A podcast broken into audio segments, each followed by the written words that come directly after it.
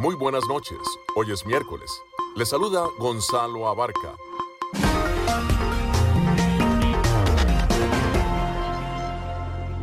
Damos la bienvenida a todos aquellos oyentes de Enlace Internacional. En esta franja nocturna estamos hablando de noticias internacionales, algunas entrevistas y un poco de música.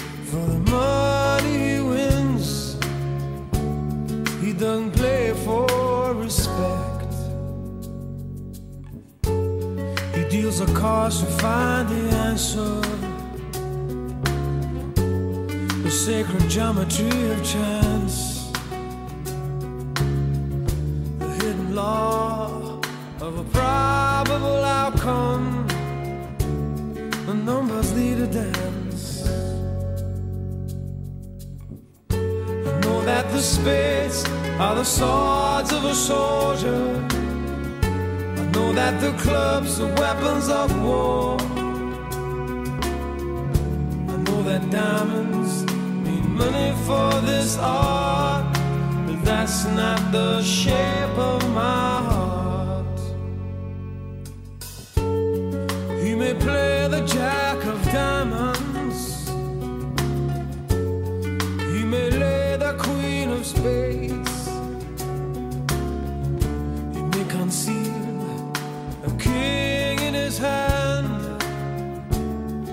memory of it fades.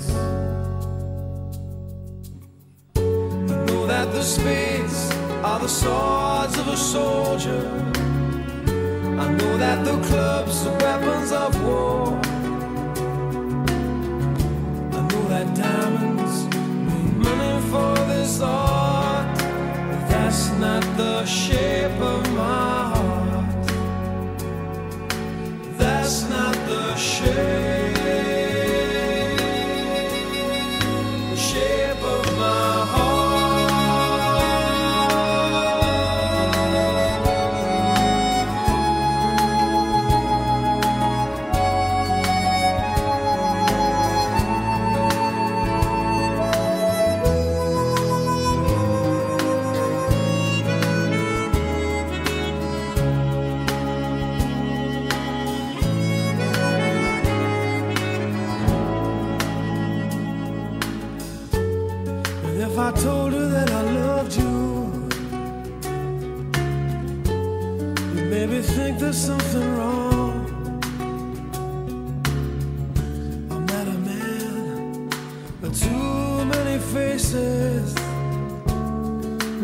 towers one.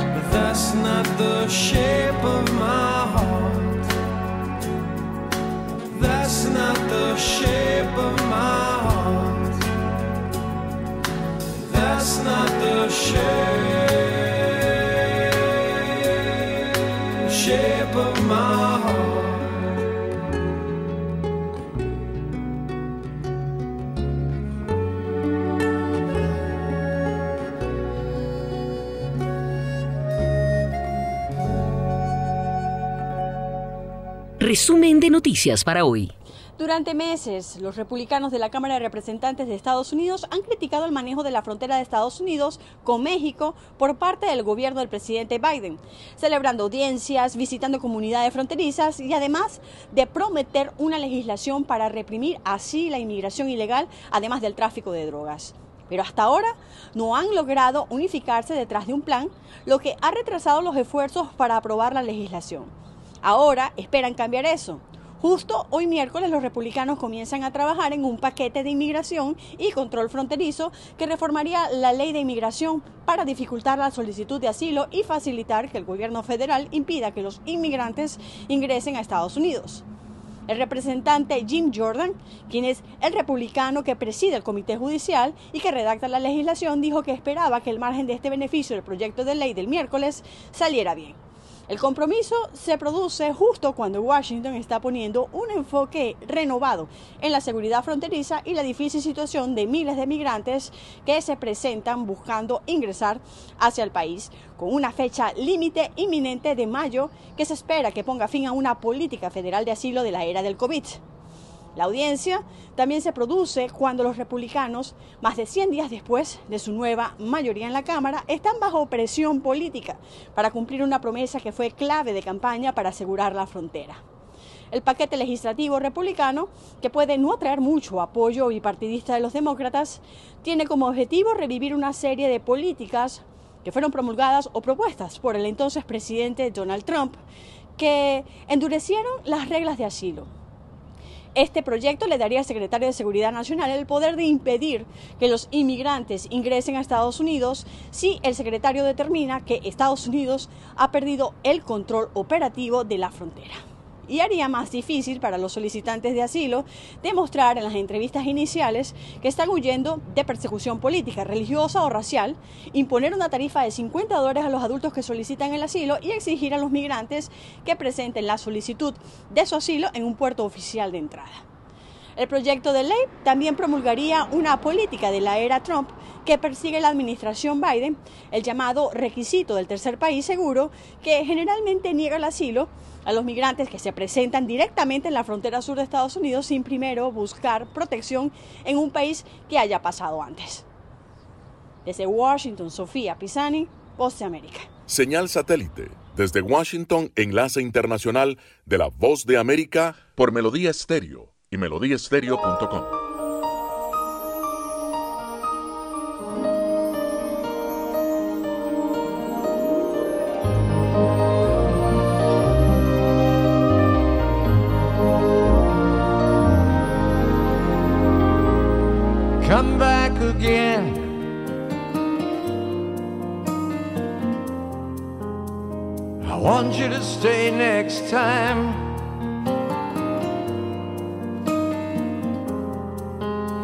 'Cause sometimes the world ain't kind when people get lost like you and me.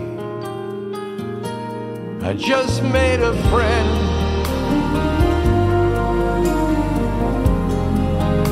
A friend is someone you need.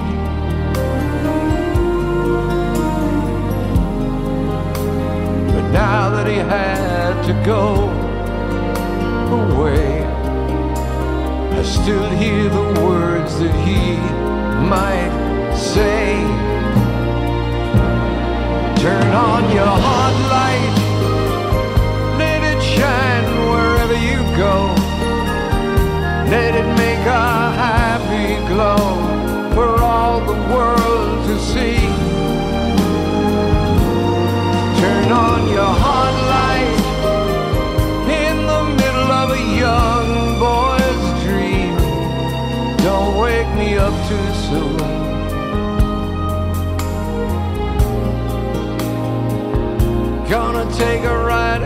across the moon, you and me.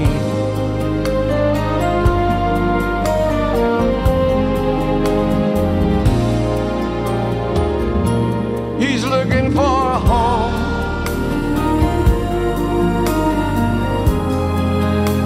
Cause everyone needs a place.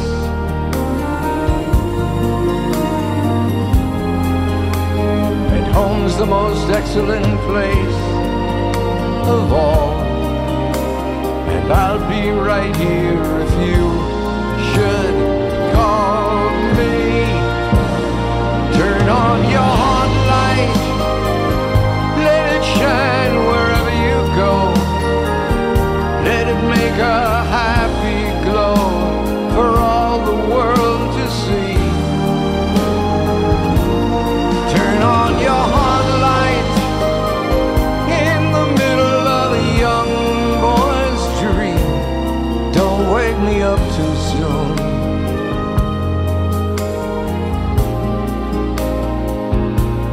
take a ride across the moon.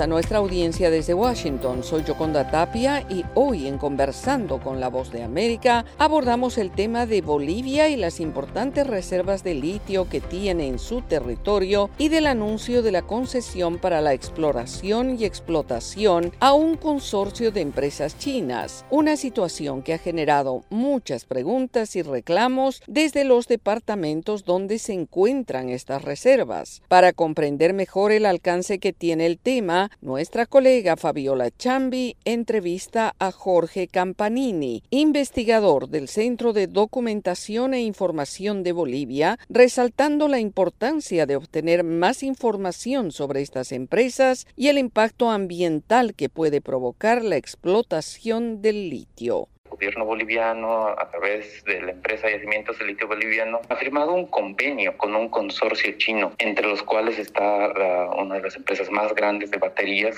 de comercialización, fabricación de baterías, que es la KTL, y otras empresas más como Brunch y Cemoc, ¿no? especializadas en minería y otros. Y este convenio es fruto eh, de un proceso que se ha iniciado hace dos años de escoger una empresa que, eh, o unas empresas que de alguna manera eh, implementen eh, una tecnología para la extracción de litio en los salares bolivianos. Inicialmente en el salar de pero después se ha ido hablando de otros salares, como el de Coipasa, como el de Pastos Grandes, y recientemente hay declaraciones de las autoridades que se incluirían cinco salares más. Las señales de, de incrementar un poco más la incertidumbre acerca de este recurso, acerca del litio, porque no se conoce información ni datos sobre primeramente la forma en la que se va a vincular el Estado boliviano con esta empresa o con estas empresas, porque señalan que va a haber otros procesos de, de firma de convenio para implementar la tecnología EDL. El segundo que se confirma es que esta estos 10 años en los que se ha llevado adelante la estrategia boliviana del litio no han sido fructíferos, no han producido los impactos que se hubiera deseado, ¿no? Que se hablaba ya hace mucho de que en Bolivia se iban a construir baterías e incluso en algún momento se habló de que se iban a fabricar automóviles en territorio boliviano y que de alguna manera iba a darse el salto industrial a partir justamente de la explotación de las salmueras de los inicialmente del Salar de Uyuni. Y hablo de incertidumbre porque porque hasta el día de hoy a escala industrial y al menos en las magnitudes que se han señalado en, por parte de las autoridades, hablamos de 25 mil toneladas año de litio a escala industrial de implementación de esta tecnología. Y este consorcio de empresas que se ha firmado el reciente convenio tampoco tienen experiencia en tema de extracción de, eh, de litio, de salmueras. Entonces hay una serie de incertidumbres que provoca obviamente que eh, comunidades, que el pueblo boliviano pues, esté atento al proceso que se está llevando y cuestione también el proceso que se está llevando adelante. Uno de los elementos que también son importantes en el tema del litio es que Bolivia no ha certificado sus reservas de litio. Actualmente solamente cuenta con la información de los recursos. En 2018 un trabajo por parte de una consultora canadiense o norteamericana, si no me equivoco, y el 2019 la empresa publica que eh, el salario Uni tiene a nivel de recursos alrededor de 21 millones de toneladas, lo cual de litio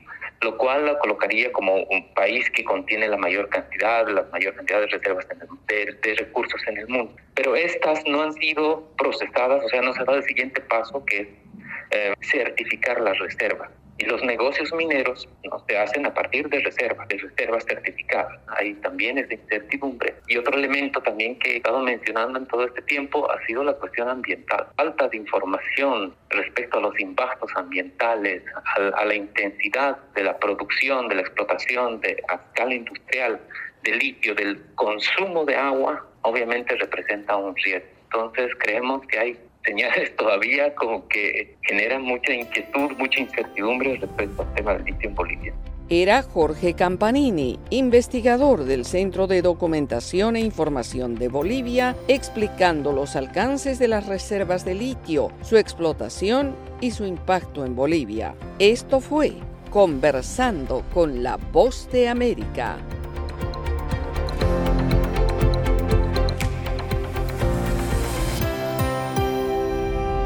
Melodía Estéreo, emisora afiliada al sistema de noticias de la Voz de América.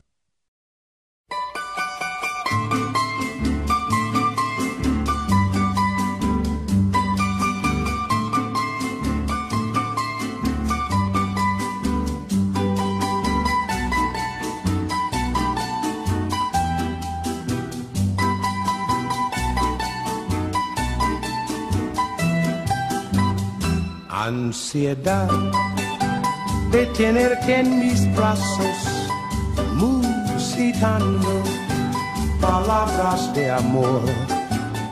Ansiedad de tener tus encantos y en la boca volverte a besar.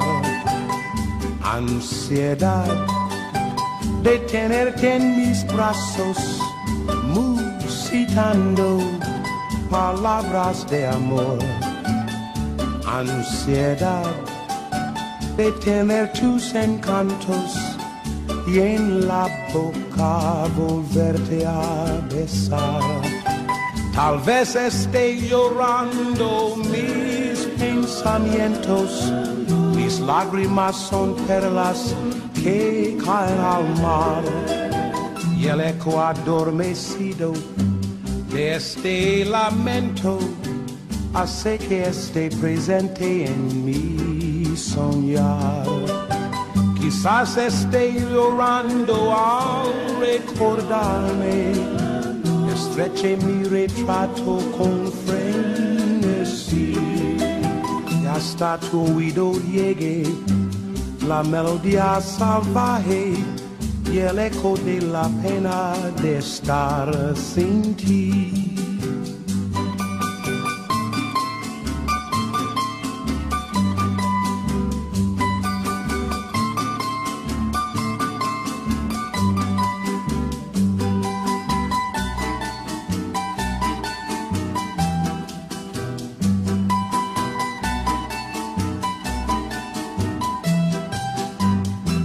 Ansiedad de tenerte en mis brazos, musitando palabras de amor. Ansiedad de tener tus encantos y en la boca volverte a besar. Tal vez esté llorando mis pensamientos, mis lágrimas son perlas que caen al mar. Y el eco adormecido de este lamento hace que esté presente en mi soñar. Quizás esté llorando al recordarme, estreche mi retrato con frenesí y hasta tu oído llegue la melodía salvaje y el eco de la pena de estar sin ti. Desde la voz de América en Washington escuchan la nota económica. Netflix informó el martes ingresos y ganancias del primer trimestre en línea con las expectativas de Wall Street, pero ofreció un pronóstico por debajo de los cálculos de los analistas para los próximos meses. Las acciones de Netflix cayeron 9,3% a 302 dólares en las operaciones posteriores al cierre. Según analistas, el pionero de la transmisión de video comenzó a cosechar los beneficios de una campaña contra el uso compartido de contraseñas y la introducción de un nivel con publicidad. Netflix sirve como referente para la industria de la transmisión en la que el crecimiento se ha desacelerado a medida que la competencia se intensifica. Hace un año Netflix perdió 200.000 suscriptores, lo que hizo que sus acciones se tambalearan y reajustó las expectativas de Wall Street para el sector. Las ganancias que Netflix obtuvo en Asia y América Latina en 2022 impactaron el ingreso promedio por usuario, lo que impulsó a la empresa a realizar cambios en su modelo de negocios. La empresa presentó una versión de su servicio de menor precio con anuncios en 12 países durante el cuarto trimestre. Netflix ha dicho que 100 millones de hogares comparten contraseñas, incluidos unos 30 millones en Estados Unidos y Canadá.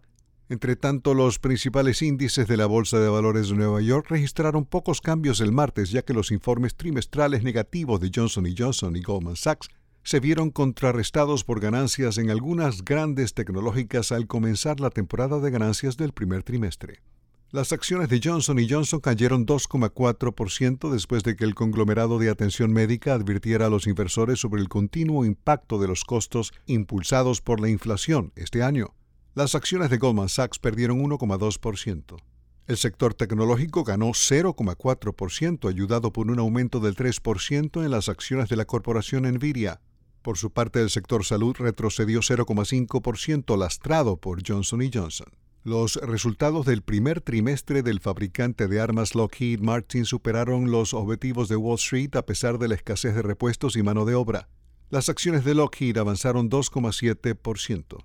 Las acciones de Southwest cayeron 2,45% el martes cuando solicitó a la Autoridad Federal de Aviación de Estados Unidos que ponga una pausa a las salidas de la aerolínea, dijo la agencia en un tuit el martes sin proporcionar detalles. La aerolínea con sede en Dallas, Texas, ha sido objeto de críticas desde que una crisis de personal, debido al mal tiempo en diciembre pasado, impactó su software de programación de tripulación, interrumpiendo de esa forma los planes de viaje de dos millones de pasajeros. Desde la voz de América en Washington escucharon la nota económica, les informó Alejandro Escalona. Enlace Internacional con la Música.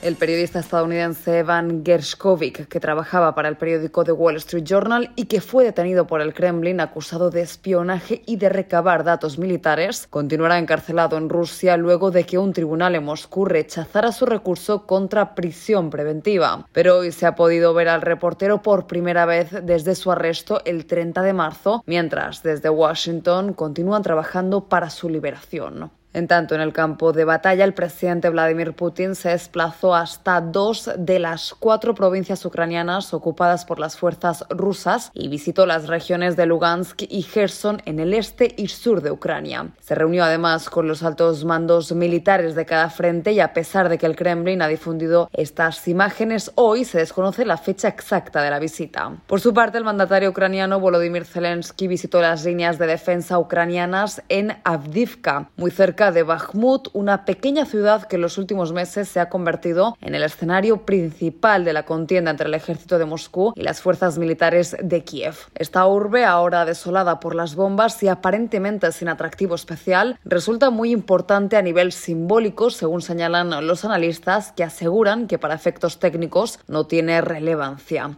De este modo, las tropas rusas han intensificado una vez más los ataques aéreos contra Bakhmut y, según señala el comandante jefe de las fuerzas terrestres ucranianas, el general Oleksandr Sirsky, los rusos están decididos a tomar Bakhmut cueste lo que cueste. Algunos analistas señalan que el control de Bakhmut se ha convertido en una obsesión a lo largo del curso de la guerra y desde la inteligencia británica informan que Moscú estaría desviando fuerzas desde otros territorios para tratar de conquistar Bakhmut. Judith Martín Rodríguez, Voz de América. Están escuchando Enlace Internacional con la Voz de América por Melodía Estéreo y melodíaestéreo.com.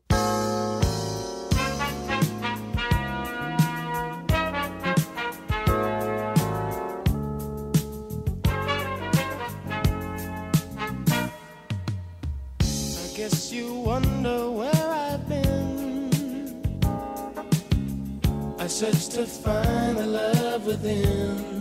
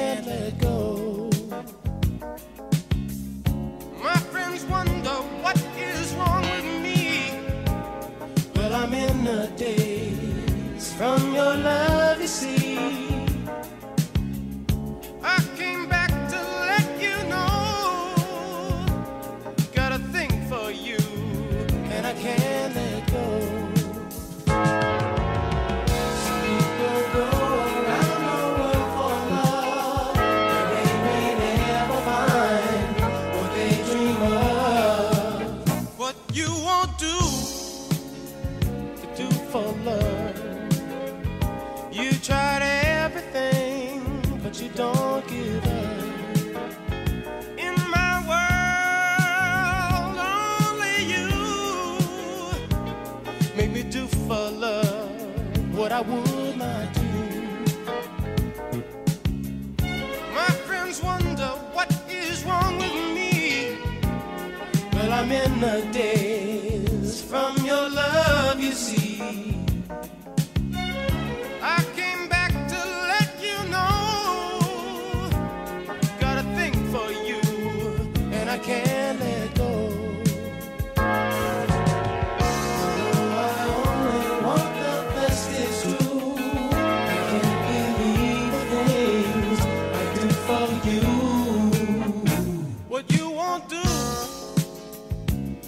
for love.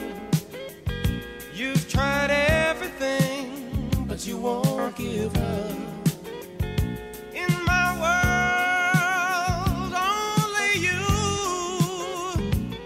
made me do for love what I would not do. Made me do for love what I would not do. Make me do for love what I would make me do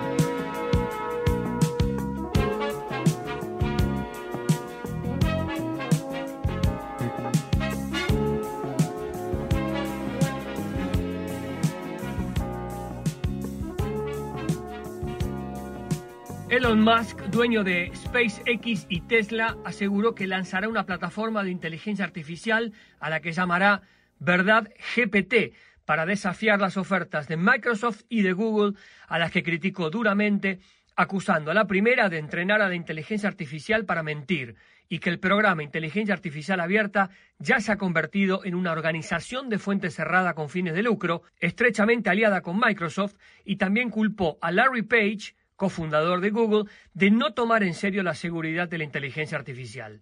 En una entrevista con la cadena de noticias Fox, Musk dijo textualmente, Voy a comenzar algo que llamo verdad GPT, algo así como una inteligencia artificial máxima que busca la verdad y trata de comprender la naturaleza del universo. El multimillonario dijo que este nuevo proyecto podría ser el mejor camino hacia la seguridad y que sería poco probable que aniquile a los humanos. Microsoft y Page no comentaron aún respecto a las acusaciones de multimillonario. Musk ha estado cazando furtivamente investigadores de inteligencia artificial de Google para lanzar una plataforma que salga al cruce contra ese programa. Para eso, luego de pedir una pausa de seis meses en el desarrollo de sistemas más potentes, citando riesgos potenciales para la sociedad, creó el mes pasado una empresa llamada Inteligencia Artificial X. Como ejemplo, Musk reiteró sus advertencias sobre la inteligencia artificial diciendo que puede escribir increíblemente bien y manipular potencialmente las opiniones públicas y que es más peligrosa que el diseño o el mantenimiento de la producción de aeronaves mal administrados o mala producción de automóviles. Dijo, tiene el potencial de destrucción de civilizaciones tuiteó que se había reunido con el expresidente estadounidense Barack Obama cuando estaba en la Casa Blanca y le dijo que Washington necesitaba fomentar la regulación de la inteligencia artificial. Gustavo Cherkis, Voz de América, Washington, D.C. Desde los estudios de la Voz de América en Washington, le saluda Tony Cano, enlace internacional de la Voz de América, conectando a Washington con Colombia, Venezuela y el mundo, señal satélite.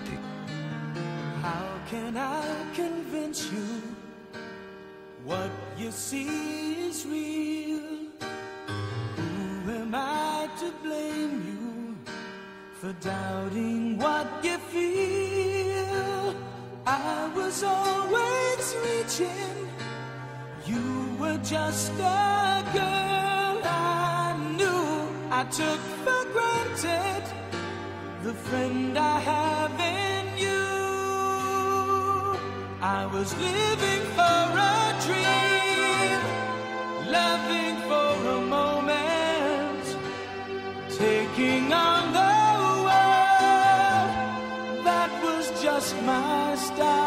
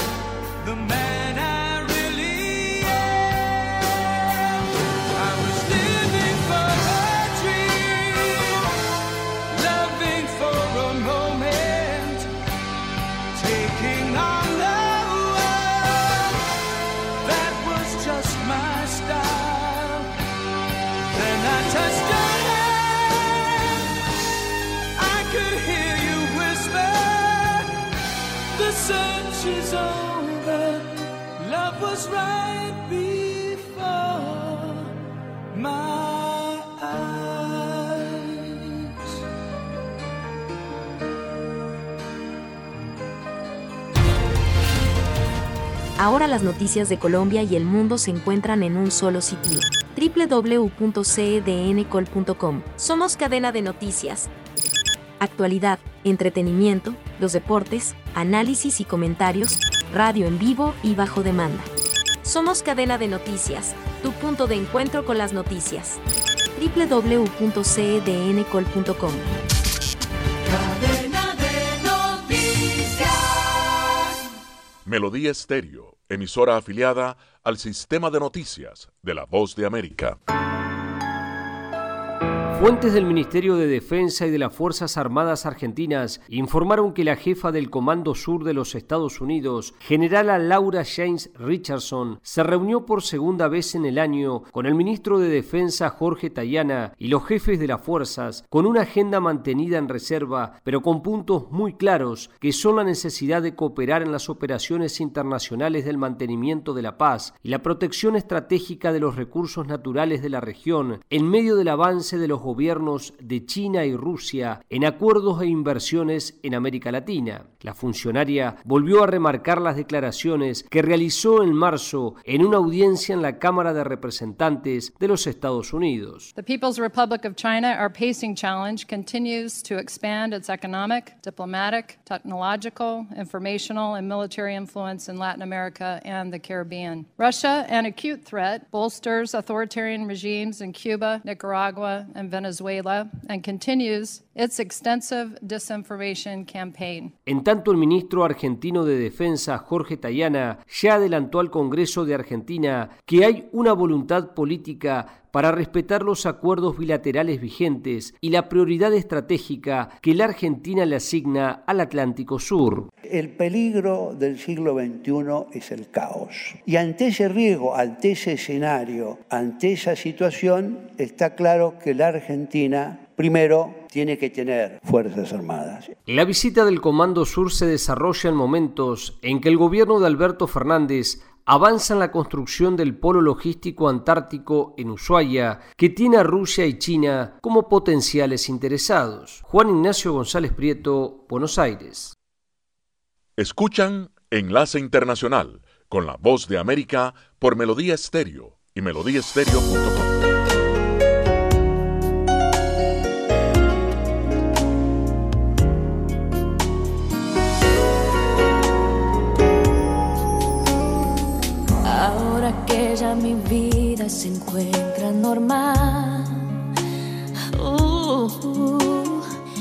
tengo en casa quien sueña con verme llegar.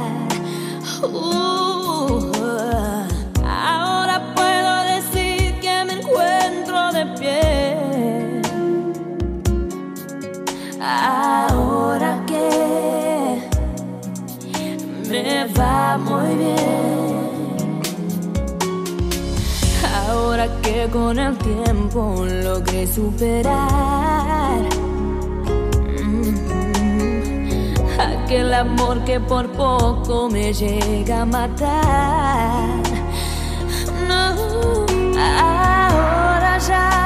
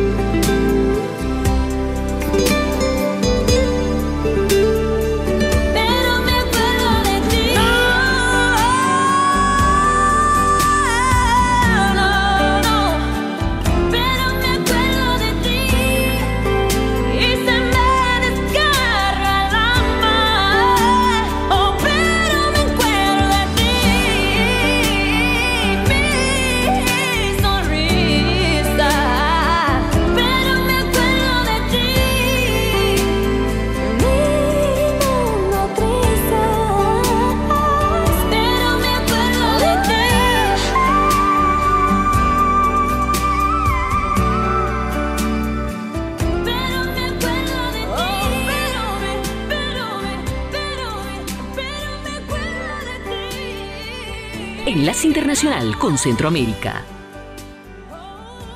El régimen de excepción en El Salvador ha contribuido a mejorar los niveles de la seguridad pública, pero no ayuda a combatir la violencia feminicida, ya que según el Observatorio de la Violencia contra la Mujer de la Organización de Mujeres Salvadoreñas Ormusa, en lo que va de este año han ocurrido 18 feminicidios, de los cuales un 50% ha sido cometido por parejas o exparejas de las víctimas. Clancy Rosa, comunicadora y representante de la colectiva feminista, consideró que esto refleja que el Estado sigue teniendo una deuda en materia de política de seguridad para prevenir que se llegue a esta escala, como son los feminicidios que normalmente están precedidos de otras expresiones de violencia contra la mujer. Las políticas destinadas desde los gobiernos son de atención, no son de prevención. Entonces, ¿cómo vamos a erradicar un problema que tiene condiciones históricas si solo lo estamos atendiendo? Aunque el Congreso aprobó reformas de ley para que los delitos de feminicidio no prescriban en el país, según las organizaciones feministas, no hay una política de persecución de la criminalidad contra las mujeres. Recientemente, la directora regional de la Oficina de Naciones Unidas para la Mujer, ONU Mujeres, María Noel Baeza, visitó El Salvador para reunirse con distintas instituciones gubernamentales y abordar la necesidad de fortalecer acciones de prevención de la violencia contra la mujer. Y ese es el problema. Necesitamos aumentar las denuncias, necesitamos aumentar los programas. Según las autoridades, el régimen de excepción ha contribuido al combate contra la impunidad en estos casos. Esta semana, un juzgado ordenó instrucción formal contra un hombre que en estado de ebriedad asesinó con arma de fuego a su expareja. Nerima del Reyes, Voz de América, San Salvador.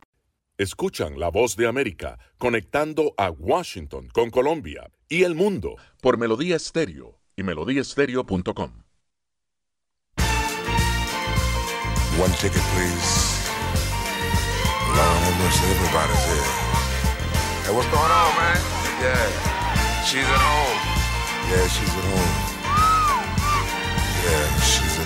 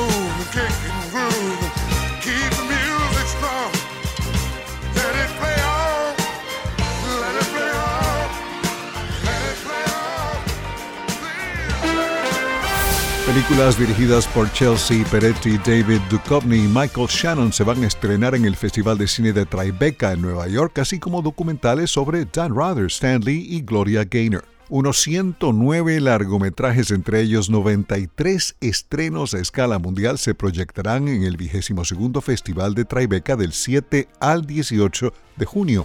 Duchovny estrenará su Bucky Effing Dent. Michael Shannon proyectará la película Eric LaRue protagonizada por Judy Greer y Alexander Skarsgård.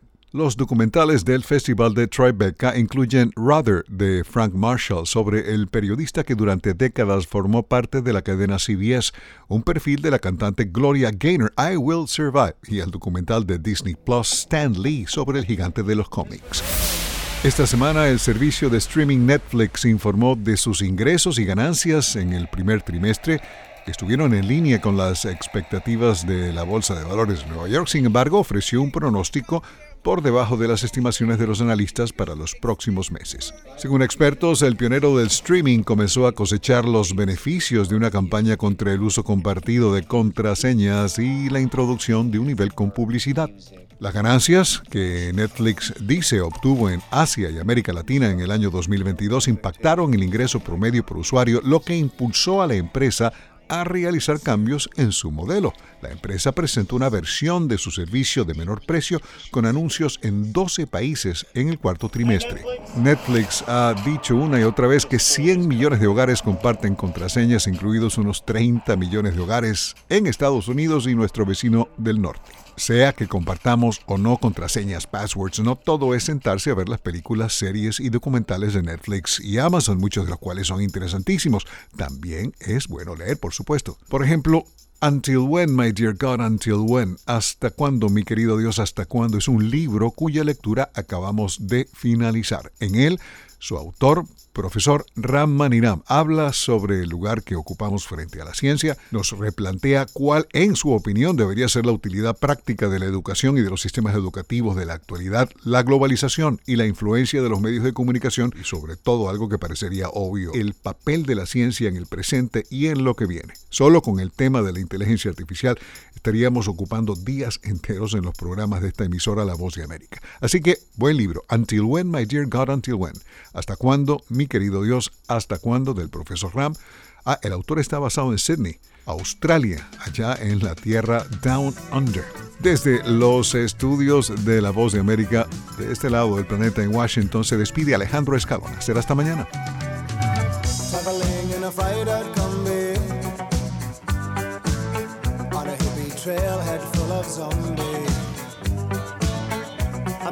Escuchan. Enlace Internacional con la voz de América por Melodía Estéreo y melodíaestéreo.com.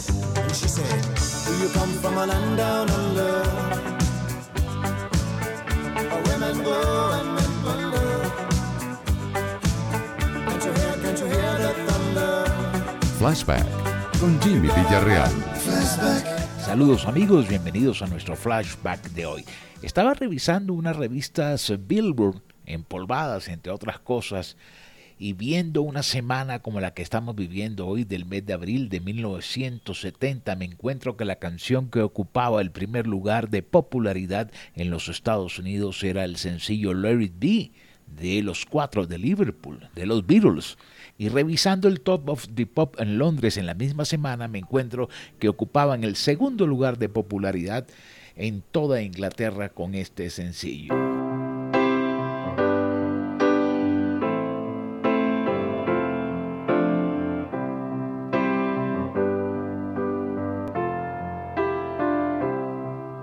When I find myself in times of trouble, Mother Mary comes to me, speaking words of wisdom, let it be. And in my hour of darkness, she is standing right in front of me, speaking words of wisdom, let it be. Let it be, let it be, let it be, Whisper words of wisdom, let it be. And when the broken hearted people living in the world agree, there will be an answer, let it be. For though they may be parted, there is still a chance that they will see.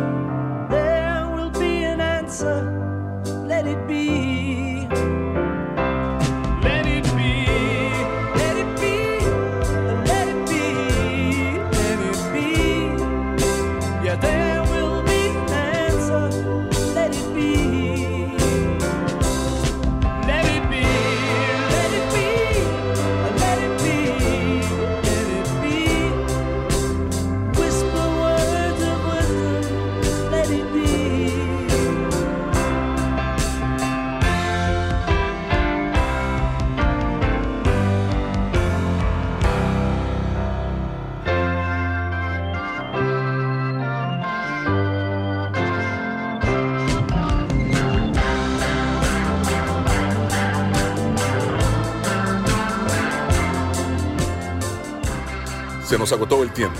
Regresamos mañana a un nuevo Enlace Internacional. Gracias por su sintonía.